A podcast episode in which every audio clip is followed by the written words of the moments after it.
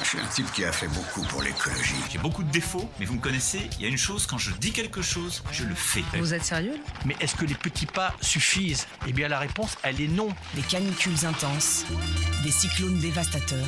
Est-ce que nous avons commencé à réduire l'utilisation des pesticides? La réponse est non. On va tous mourir Le réchauffement climatique est en marche et il risque bien de bouleverser nos vies. Make our planet great again. Allô, ici la Terre, tu m'entends? Nous savons qu'un génocide contre la vie est en cours et pourtant nous ne faisons rien. Bon, non, on n'en sortira pas. Bah, qu'est-ce qu'on fait alors? Bah, rien, qu'est-ce que je voulais faire? Éteigner en dehors? Je pense que s'il y avait plus de types comme nous, la Terre, elle se porterait bien mieux. Bonjour et bienvenue dans le nouvel épisode des Tati Flingueuses, le podcast qui décrypte l'environnement. Vous êtes dans le deuxième épisode de cette deuxième saison et je suis Fanny et je suis accompagnée de mes Tati. Sylvie, bonsoir Sylvie. Bonsoir Fanny, bonsoir tout le monde. Guylaine, bonsoir Guylaine. Bonsoir Fanny. Et Daniel n'est pas avec nous ce soir, mais nous avons une invitée mystère, Meriem. Bonsoir Fanny. Pour parler ensemble du rôle des grandes organisations internationales sur les sujets environnementaux et dans la protection de l'environnement. Alors Sylvie, où tu as une question pour notre invité Oui, on pourrait commencer par parler de, de l'ONU. On entend parler au moment des, des, grandes COP, des grandes réunions à New York. Qu'est-ce que c'est que l'ONU? Comment ça fonctionne? Et à quoi ça sert ce machin? Et à quoi ça sert? Oh, Ça, on commence avec des grandes questions. Bah, L'ONU, c'est l'Organisation des Nations Unies.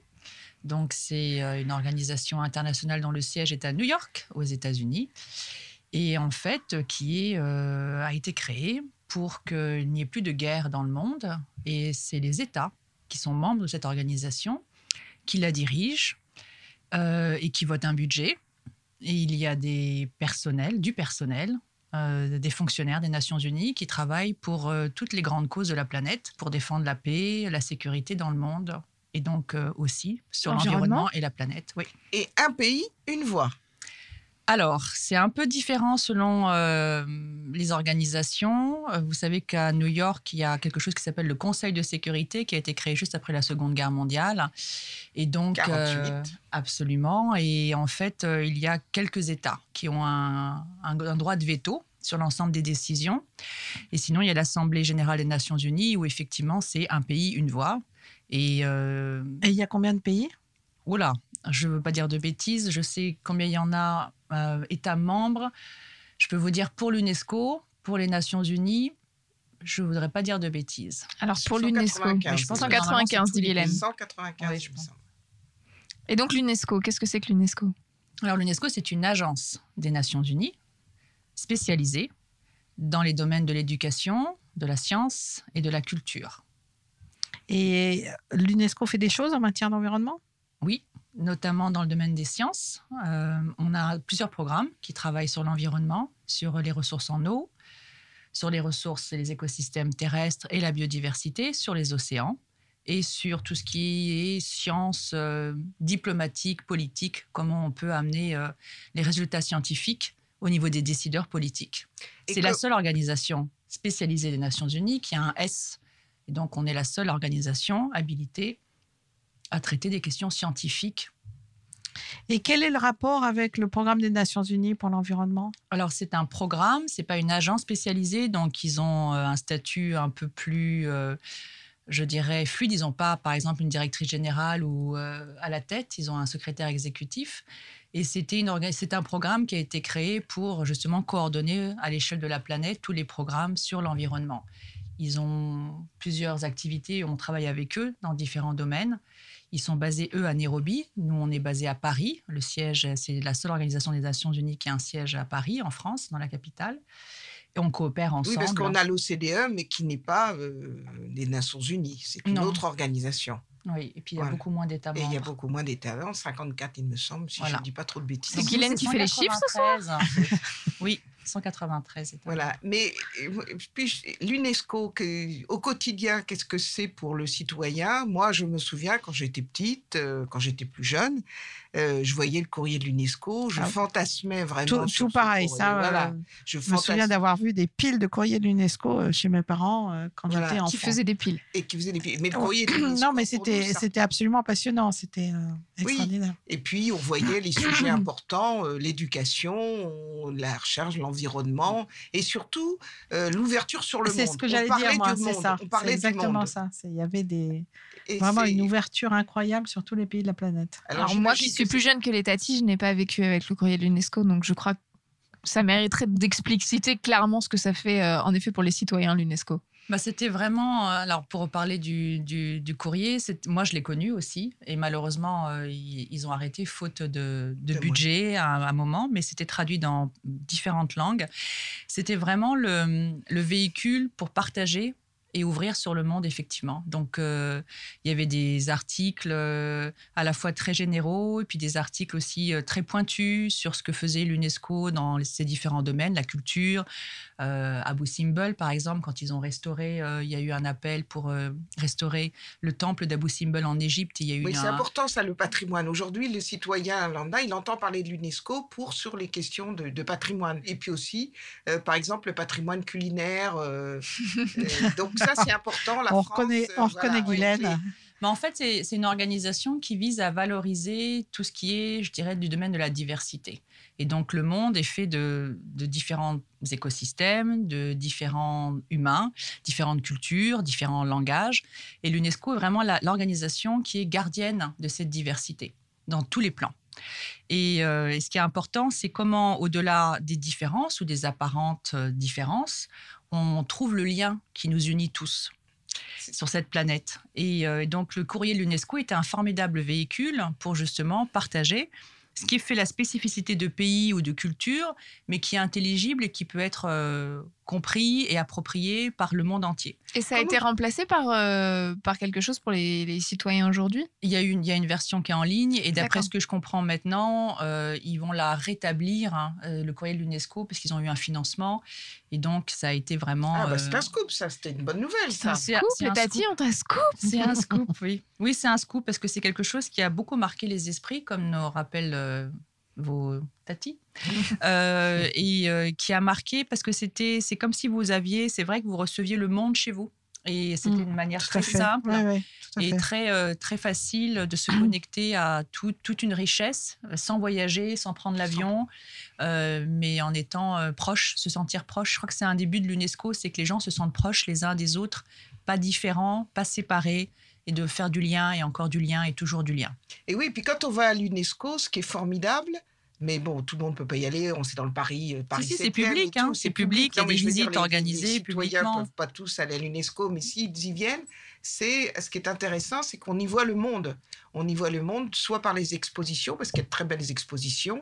En particulier, on y reviendra sur l'environnement. Il y a de très très belles expositions. Et surtout, on, on voit et chacun, chacun est unique, différent, et en même temps, donc, ça montre bien le monde pluriel, le monde tel qu'il est, et euh, surtout en plein septième. euh, Donc c'est ce qui, c'est ce qui, et c'est la différence. Les Parisiennes sont de retour. oui, les Parisiennes. Non, mais je disais bien justement que c'est une organisation internationale. Euh, pour en revenir euh, à la fois euh, euh, à cette question de patrimoine, donc il y a à la fois tout le monde connaît, euh, c'est le patrimoine mondial, enfin Culinaire, comme connaissent. disait Guylaine. Est-ce que tu pourrais juste réexpliquer qu'est-ce que ça veut dire et comment c'est décidé? Mais je crois qu'il y a aussi d'autres types de lieux euh, qui sont des biosphères un peu particulières, qui sont euh, aussi euh, valorisés par l'UNESCO, mondial. par l'UNESCO. Et là aussi, qu'est-ce que ça veut dire Euh, Avant de répondre, faut qu'on Sylvie, il faut que tu expliques ce que c'est qu'une biosphère. Qu'est-ce que c'est qu'une biosphère? On Alors, utilise des mots compliqués, on, Bah, on- on explique les mots compliqués. bah, je, je, je vais euh, l'expliquer. C'est euh, à la fois un, euh, comment dire, c'est à la fois un écosystème et un lieu où les êtres humains euh, vivent. C'est euh, euh, comment dire, c'est un. C'est en milieu de la nature? Pardon? Il y a de la nature. euh, C'est ça, c'est il y a des humains, il y a de la nature, mais il y a aussi euh, la nature minérale. C'est pas seulement la biodiversité. Tu m'arrêtes si je dis des bêtises, mais c'est vraiment l'ensemble euh, de la vie et de l'interaction avec les Le choses monde vivant. non vivantes qu'il y a euh, sur un espace. Ok. C'est ça. Les Tatis Flingueuses, le podcast qui ne vous prend pas pour des pommes. Alors l'UNESCO Ah, je- protège les biosphères aussi. Alors, l'UNESCO a, a plusieurs rôles et plusieurs programmes. Parfois, c'est un peu compliqué euh, à l'extérieur de, de s'y retrouver. Ce qui est important et ce qui a, ce qui a fait la force, qui pour moi a fait la force de l'UNESCO, c'est c'est que même les États qui sont membres de l'UNESCO étaient composés d'experts. Ça veut dire que les pays nous ont envoyé des experts dans les différents domaines. Donc, quand on parlait de culture, on avait des architectes. Je crois même qu'il y a eu des prix Nobel, euh, nombreux oui, prix Nobel sûr, qui ont été sûr. euh, experts à l'UNESCO. Voilà, donc on Ouais. avait par exemple dans les programmes scientifiques, on avait des vrais scientifiques qui, qui étaient connus, des chercheurs dans leur pays, reconnus, respectés. Dans la culture, je disais des architectes. ou Tu des peux le mettre au présent etc. parce qu'il y a toujours. euh, Un peu moins. Un peu moins, Voilà. mais il y a toujours des experts, même s'ils sont moins connus, il y a toujours des experts. C'est-à-dire que ça a été remplacé un peu par des diplomates. Ah et donc, as euh, c'est pas c'est pas la même chose. Donc, c'est important la diplomatie. C'est le rôle des Nations Unies d'être justement dans la diplomatie et de faire qu'au-delà des différences, les gens se parlent, se comprennent, négocient, etc. Et se rappellent toujours ce qu'on a en commun. Mais comme on est une agence spécialisée, ce qui était important, c'était l'expertise et donc de soutenir les pays à mobiliser les meilleurs dans les différents domaines, les meilleurs en éducation, les meilleurs en sciences, les meilleurs en culture, et puis qu'on travaille ensemble sur des projets. Et parmi ces projets, il y avait le projet qui a été créé donc il y a plus de 45 ans par, je dirais vraiment des visionnaires, puisque encore aujourd'hui on voit à quel point euh, c'est euh, essentiel notre lien et notre connexion avec la biodiversité et l'environnement, euh, qui avait dit ce qui est important, c'est de comprendre comment les êtres humains partout sur la planète utilisent les ressources et puis sont capables de, de vivre, de se développer, de manger, de se nourrir, de se déplacer sans détruire l'environnement. Donc ce programme-là, qui avait été mis en place par euh, quelqu'un qui s'appelait Monsieur Michel, Michel, Baptiste, qui est donc euh, un beau bâtisseur d'un beau programme avec d'autres experts, ils ont fait une réunion qui s'appelait la conférence de la biosphère en 1968. Et ils se sont dit, on va mobiliser tous les plus grands scientifiques de la planète et on va euh, faire un programme ensemble. Ça, c'était l'UNESCO. C'était on mobilise tous les meilleurs experts et on met en place des programmes. Ils ont fait la même chose sur les sols, sur l'eau et dans, la biosphère. Ils ont réuni ces experts et ils se sont dit on va se donner le temps de comprendre dans tous les différents écosystèmes de la planète comment ça fonctionne. Ça fonctionne comment dans les océans? Ça fonctionne comment dans les forêts tropicales. Ça fonctionne comment, même dans les villes, dans les milieux urbains? Et ça fonctionne comment dans les déserts, etc. Donc, ils ont mis en place différents observatoires, des réserves, pour mieux comprendre les interactions, les usages entre les humains et ces écosystèmes-là. Et petit à petit, ces, ces endroits, ces territoires sont appelés des réserves de biosphère. C'est pas du tout des réserves au sens euh, on peut rien faire. Au Oui. C'est des endroits où les gens vivent, utilisent Voilà, les Myriam, ressources et se développent. C'est important très que tu expliques important. bien que, que concrètement, qu'est-ce que ça représente pour chaque. Et puis donner des exemples, puisqu'on est quand même en France, donner des exemples en France de réserves de biosphère. Est-ce qu'il y en a Où elles sont Euh, Il Oui. y en a dans les Outre-mer, il y en a sur le territoire, sur l'Hexagone. Oui. Donc où elles sont Quelle attitude les citoyens peuvent avoir dans ces réserves de biosphère On y vit et tout, mais c'est bien que si tu peux expliquer à quoi ça sert et en même temps pourquoi ça n'a pas si bien fonctionné, puisqu'aujourd'hui on s'interroge et qu'il y a une perte de biodiversité, comme tu pourras. Oui. euh, voilà. Alors, c'est très simple. Euh, On a donc un réseau maintenant qui est mondial. Et en France, il y a 15 réserves de biosphère. Il y en a une qui est tout proche de Paris pour euh, ceux qui sont dans la région parisienne, c'est Fontainebleau. Donc, je vous invite à y aller. Il y a une association de la réserve de biosphère de Fontainebleau. Ils font des choses formidables. Euh, il y en a une dans le nord euh, qui est euh, le, le Maréo de Marois Mhm. Avec les- ces marchés flottants qui sont absolument uniques. Euh, vous en avez en Bretagne, sur les îles et la mer d'Iroise. Vous avez euh, aussi des sites, beaucoup dans le sud, tout le bassin de la Dordogne est une réserve de biosphère, c'est la plus grande. Et d'ailleurs, quand on regarde la carte de la France, eux, ils ont, ils ont dit que c'était le sourire de la France, parce que ça, ça, ça comporte bon, tous les anciens départements, euh, comme ça a changé là. Je ne je pourrais pas dire les chiffres de combien de départements maintenant et de régions, parce que ça a changé entre-temps. Et puis, on a au Mont Ventoux, il y en a dans le Luberon-Lure. Comment je fais pour savoir euh, si a- j'habite dans une. euh, vous allez vous tapez sur UNESCO, vous tapez, euh, vous allez sur Google ou sur un autre moteur de recherche concurrent. Ecosia, tapez- par exemple, qui plante Voilà, des arbres. Ecosia. Et vous tapez donc UNESCO, org, vous cherchez réserve de biosphère en trois mots, ou vous cherchez MAB, hein, qui est l'acronyme anglais de humain et la biosphère, humain dans la biosphère. Tu peux donner l'acronyme? Oui, c'est MAB, M-A-B. Ça Oui. fait Man, and, Man and Biosphere? Man and Biosphere. Man and. Biosphere. Man and Bi- Human and Biosphere. Maintenant, c'est Human. Human. Mhm. Euh, et Donc, je tombe. Et vous je tombez tape, sur le euh, site et vous cherchez par région, par pays, et puis vous allez sur Mm. la France. Ils ont un très très joli site, le site euh, français. Vous allez sur le site euh, www.unesco.org/france, quelque chose comme ça. En tout cas, vous cherchez réserve de biosphère française. Et là, vous avez une description de leurs activités, leurs contacts. Ils font les activités de volontariat. Euh, donc, vous pouvez participer. Il y a des événements, vous êtes invité à y participer.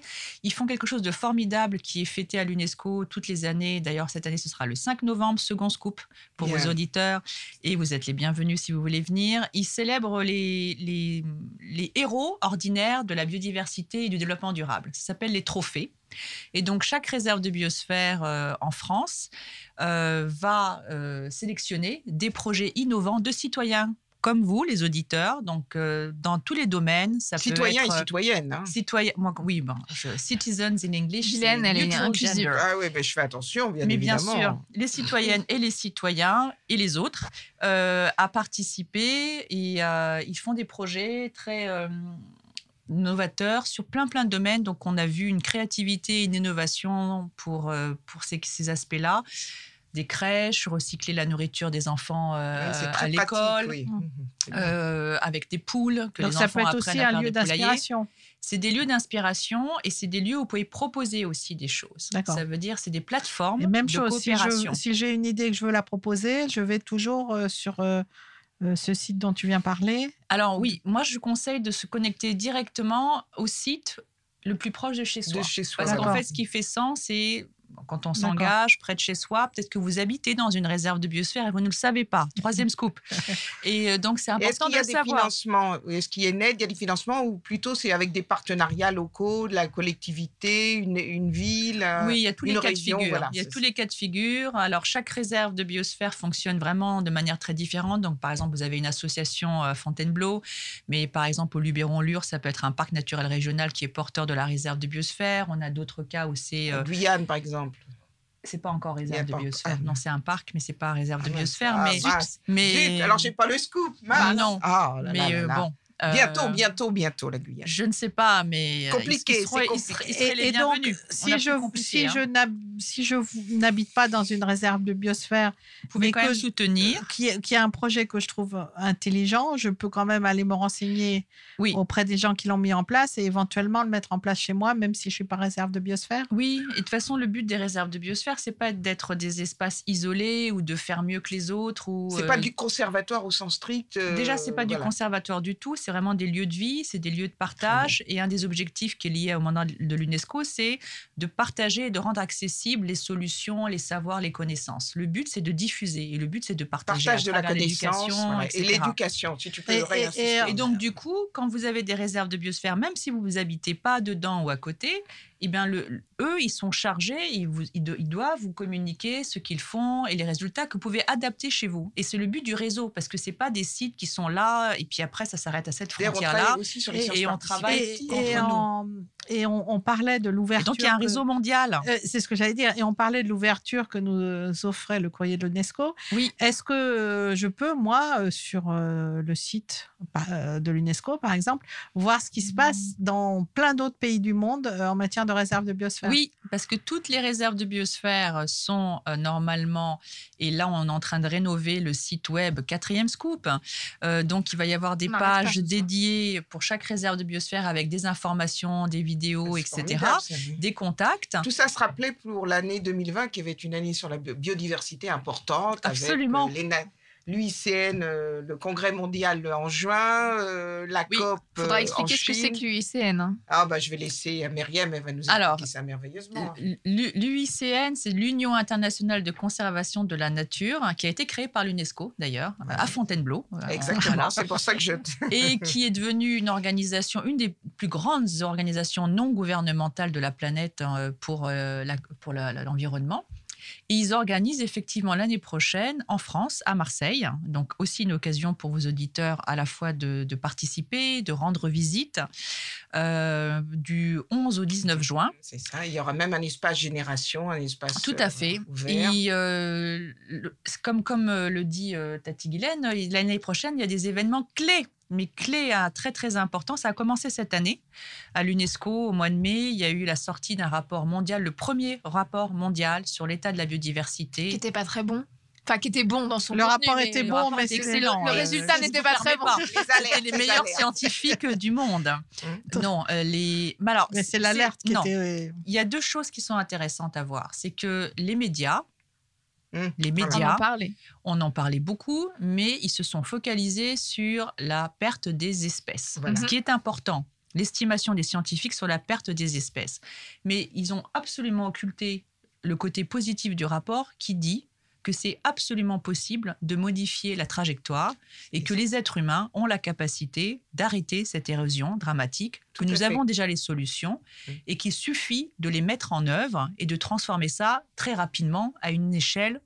Tout le monde doit être impliqué. Et d'ailleurs, il y a des informations qui sont très pratiques et il y a Oui. des associations qui travaillent à cette mise en œuvre. Tout et c'est fait. important ce que tu dis et ce que tu soulignes pour justement dire c'est pas euh, c'est pas l'effondrement, c'est pas Non. impossible. Il y a des choses à faire. Il y a déjà à mieux connaître. Et Il faut absolument lutter contre le pessimisme, contre les théories sur euh, on peut rien faire, l'effondrement, euh, sur euh, c'est trop tard, euh, on est tous foutus, on va tous mourir, c'est un fait. Mais d'ici là, on peut très bien agir et euh, faire le maximum, chacun à sa manière, comme disait Pierre Rabhi, chacun fait sa part. Donc chacun doit participer et chacun peut faire quelque chose, que ce soit au niveau local, que ce soit au niveau euh, de son organisation et euh, que ce soit au niveau euh, de sa famille, de ses choix de consommation, de ses choix de production, déjà de se renseigner, d'aller sur Son les mode sites. de vie. Tout à fait. euh, et- il y a des solutions dans tous les domaines. Et donc les scientifiques nous ont bien dit, voilà ce qu'on peut faire dans le domaine des transports, dans le domaine de l'alimentation, dans le domaine de l'énergie, etc.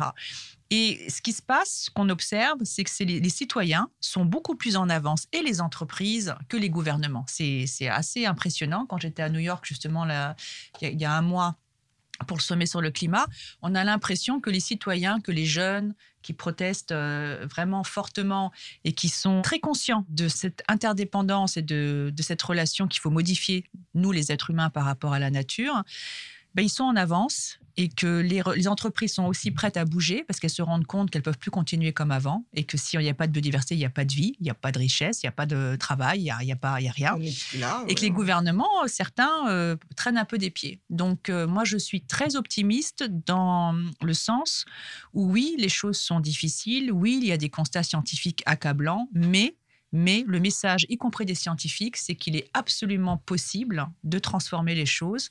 Et euh, je pense que c'est ce message-là qu'il faut continuer à véhiculer, notamment dans les médias, et que chacun se sente responsable responsable. Il ne faut pas attendre que le gouvernement fasse quelque chose. Il ne faut pas attendre qu'il y ait une loi qui change quelque chose. On peut tous agir. D'ailleurs, on voit que les sciences participatives, ça se développe énormément. Alors, les, Ang- les Anglais ou les pays anglo-saxons sont beaucoup Oui, plus, mais en les- France plus aussi, hein. actifs. Mais en France, il y a eu- il y a- sur les sciences participatives, chacun peut Oui. participer Mais à une déjà, meilleure dans, dans les réserves de biosphère, il y a un réseau Voilà, euh, Et, au-delà de ça, qui si je veux jouer mon rôle, observer. Je peux donc aller. euh, on retourne euh, sur le programme euh, Man Mab. Biosphère, et donc je peux aller chercher euh, une idée un peu intéressante que je vais aller mettre en place. Je peux aussi Pour écouter l'épisode de la saison dernière sur des tatis flingués sur la biodiversité. Les Tati Flingueuses, le podcast qui dégomme les idées reçues.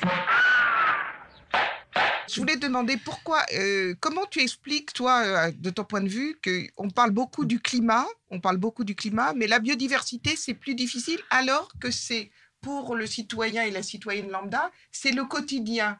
Pourquoi c'est difficile de faire passer, alors qu'il y a des citoyens qui, qui, sont tout le temps sur le terrain, qui ont leur jardin, qui euh, aiment la pêche, euh, je n'oserais pas parler de la chasse, hein, mais et comment, et on a des difficultés à faire passer les messages sur la biodiversité. On a pourtant beaucoup de scientifiques, malheureusement plusieurs disparus, mais qui continuent, mais ça passe moins bien que le climat. Que, que le climat ou le climat, peut-être parce qu'on parle plus d'effondrement avec le climat, j'en sais rien. Quel Parce que c'est peut-être euh, plus simple de- d'appréhender les enjeux du climat. On voit tous que quand on se lève le matin, on va regarder, tiens, quel temps il fait, comment on va s'habiller, qu'on peut ressentir euh, euh, des événements qui sont assez frappants et catastrophiques, hein, comme euh, les, les- les- les sécheresses ou la canicule en France, malheureusement, qui a fait euh, plus de 15 000 morts. Donc, on, a, on, va, on- on, on va le ressentir, on va observer et on va voir les dégâts assez rapidement. Tandis que la biodiversité, quand on vous annonce qu'il y a entre 500 000 et 1 million d'espèces qui disparaissent, vous, dans votre quotidien, vous ne le voyez pas, à part quelques personnes, comme par exemple mes parents, qui me disent, tiens, il y a moins de moineaux, ou quelques personnes Il y a dans moins les de, champs, de- voilà oui, de moustiques qui quand vont, on roule, qui vont observer que, tiens, ils n'entendent plus euh, certains bruits d'oiseaux le matin Mm. ou certains insectes dans les champs. Ou moi, quand j'étais petite à la campagne, bon, y on avait une observation. Donc, en fait, le phénomène de l'érosion de la biodiversité, qui est un terme aussi scientifique complexe, les gens comprennent la nature, comprennent l'environnement peut-être, mais c'est quelque chose qui leur paraît loin, éloigné. Mm. Ou alors, on en a parlé de manière, je dirais, euh, aussi par rapport aux espèces distanciées. Ça veut dire c'est les ours polaires, c'est pas chez moi. Mm. C'est les pandas qu'il faut préserver, c'est pas chez moi, c'est en Chine, etc. Donc les gens ne font pas le lien forcément, comme tu dis, dans leur quotidien. Et c'est ça tout l'enjeu euh, maintenant crucial, c'est que vous savez qu'en tant qu'être humain, on a besoin de boire. Si on ne boit pas pendant trois jours, on meurt. L'eau, elle vient d'où? Elle vient des écosystèmes. Si vous n'avez pas des forêts pour filtrer l'eau, vous ne pouvez pas boire. Si, la nourriture, au bout de 15 jours, un être humain meurt s'il ne mange pas. La nourriture, elle vient d'où? Elle vient pas des supermarchés, contrairement à ce qu'on fait croire aux enfants. Elle vient d'écosystèmes. Et ça veut dire des écosystèmes, c'est des fermiers qui vont planter des graines, il vous faut des sols, il vous faut de vers de terre, il vous faut des insectes. Il faut une interaction avec toute cette microbiote dans le sol qui va faire qu'après, les vers vont aérer le sol. Vous plantez, il y a des vaches qui vont brouter de l'herbe, qui vont transformer ça en lait, et vous faites du fromage, etc. etc. Tout ça, ça vient d'écosystèmes et ça vient du rôle de l'humain qui Et va pareil dans les océans pour les utiliser poissons et tout tout ça. Donc, on fait plus le lien, on s'est déconnecté de notre propre nature et on s'est déconnecté de la nature. Donc là, l'enjeu, c'est de refaire cette connexion dans toutes les étapes quotidiennes de notre vie. Les vêtements que vous portez, ça vient du coton. Le coton, ça vient d'où? Et tout ça, tout ça, Et éviter au le jour, pétrole, donc au les, jour les polaires, entre autres. Je voudrais juste, euh, avant que Guylaine nous fasse dévier sur revenir à ce dont on parlait tout à l'heure, à savoir les grands événements de. Ça tombe bien, je voulais poser la même question, Bah, Sylvie. voilà, les grands événements de l'année pro- de 2020, la grande prochaine. négociation planétaire avec toutes les Nations Unies, les États membres des Nations Unies, qui vont discuter en Chine en octobre 2020 un nouveau, un nouvel pacte humain-nature. Comment on va redéfinir nos relations humain-nature? C'est des négociations entre pays. Mhm. Il faut que les citoyens en prennent part. Le congrès mondial de l'IUCN en juin, ça va faire, faire bouger les lignes. Ça va IUCN, appeler- c'est pareil que l'UICN. c'est à pareil, on a oui. parlé de l'UICN. C'est la version anglaise Est-ce de qu'on pourrait dire que ce qui va se passer à Beaucoup la de négociations jusqu'à la Chine. c'est l'équivalent de ce qui s'est passé à Nagoya. Paris euh, pour le climat. L'accord de Paris, oui, on espère Oui, un accord Ça va euh, être de, de cette Kunming. euh, ampleur-là? C'est ce qui est prévu. C'est ce qui est prévu. C'est très difficile, mais il faut surtout pas euh, relâcher la pression. Moi, je trouve ça formidable que les jeunes s'engagent comme ça. Je trouve ça formidable qu'il y ait un réveil. Depuis 20 ans que je travaille dans ce domaine-là, il n'y a jamais eu autant d'alignement des planètes, comme dirait une Tati. Et c'est maintenant qu'il faut agir et c'est maintenant qu'il faut se renseigner et c'est maintenant qu'il faut surtout ne pas se démoraliser. C'est possible, c'est possible et on peut le faire ensemble. Et comment, en tant que citoyen, justement, on peut euh, participer à tout ce qui va se passer autour de, de, cette, on espère, signature d'accord euh, en octobre Euh, D'ici octobre, on peut faire quoi? Ben, participer dans les réseaux associatifs, mettre de la hein, pression sur les gouvernements, participer, euh, il y a différentes associations qui, qui ont une voix dans ces négociations, outre les gouvernements. Et puis je pense que ce qui est en train de se passer, ça bouscule, hein, parce que ça dérange. Et que c'est ce qu'il faut faire. Il faut qu'on change complètement de paradigme et de monde. Et on est dans un nouveau monde. Donc, ce qui a été fait avant, ça marchera pas. Il faut créer quelque chose de complètement nouveau. Il faut être créatif, il faut être innovant et il faut y croire, vraiment. Donc, et tu penses que, pour terminer, que les- ces négociations vont pouvoir apporter quelque chose? Que Sylvie parlait de la COP euh, 21 21. qui s'est passée à Paris. oui, c'est Mais important. entre-temps, il y a, je rappelle qu'il y a des COP un peu tout le temps sur le climat dont on parle souvent. Par contre, il y en a aussi, donc celle qui va avoir lieu en Chine euh, en mois de novembre. euh, C'est important parce que c'est la première voilà. fois qu'on en parle comme ça et c'est la Voilà. première fois qu'on va le- mettre la biodiversité et ces enjeux-là au même niveau que le changement climatique parce que les interdépendances et les liens sont évidents Et le changement climatique renforce l'érosion de la biodiversité. Encore une fois, changement climatique, c'est plus simple à comprendre. Il y a un objectif chiffré d'1,5 degré. C'est très difficile de trouver l'équivalent en biodiversité. C'est pour ça que le message passe aussi difficilement. Mais on peut pas, ça sert à rien euh, de lutter contre le changement climatique si on n'a pas de quoi boire, on n'a pas de quoi se nourrir, on n'a pas de quoi s'abriter, on n'a pas d'emploi. Donc notre, notre vie entière dépend de la manière dont on va gérer le monde vivant et nos relations avec les autres espèces du monde vivant. Merci. Myriam, euh, pour, euh, pour ce partage. Et en effet, je pense qu'on est tous à devoir se mobiliser aussi sur les sujets de biodiversité, parce que c'est aussi important que le climat, et, l'un euh, va pas sans l'autre aussi en termes d'impact sur la vie des citoyens. donc, merci beaucoup d'avoir partagé ce moment avec nous en tant que première invitée du podcast des Tati Flingueuses. Merci. et j'espère pas la dernière. Merci, merci beaucoup. Merci. Merci Guylaine, merci. Sylvie, merci à tous. C'est la fin de, de cet épisode. Et à toutes. Guylaine inclusive, tu as raison. Merci à tous et à toutes. C'est la fin de ce deuxième épisode de la deuxième saison des Tati Flingueuses. Vous pouvez nous retrouver sur toutes les plateformes de podcast. On est hébergé par Ocha aussi maintenant. Donc n'hésitez pas à partager autour de vous euh, si vous aimez euh, les Tati Flingueuses.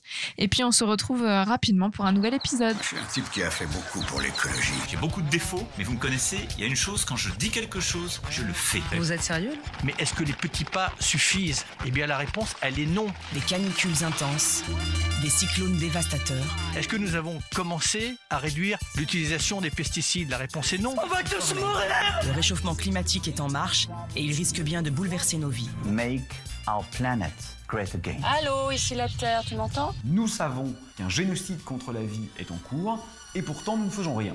Bon, non, on n'en sortira pas. Bah, qu'est-ce qu'on fait alors? Bah, rien, qu'est-ce que je voulais faire? Éteigner en dehors Je pense que s'il y avait plus de types comme nous, la Terre, elle se porterait bien mieux.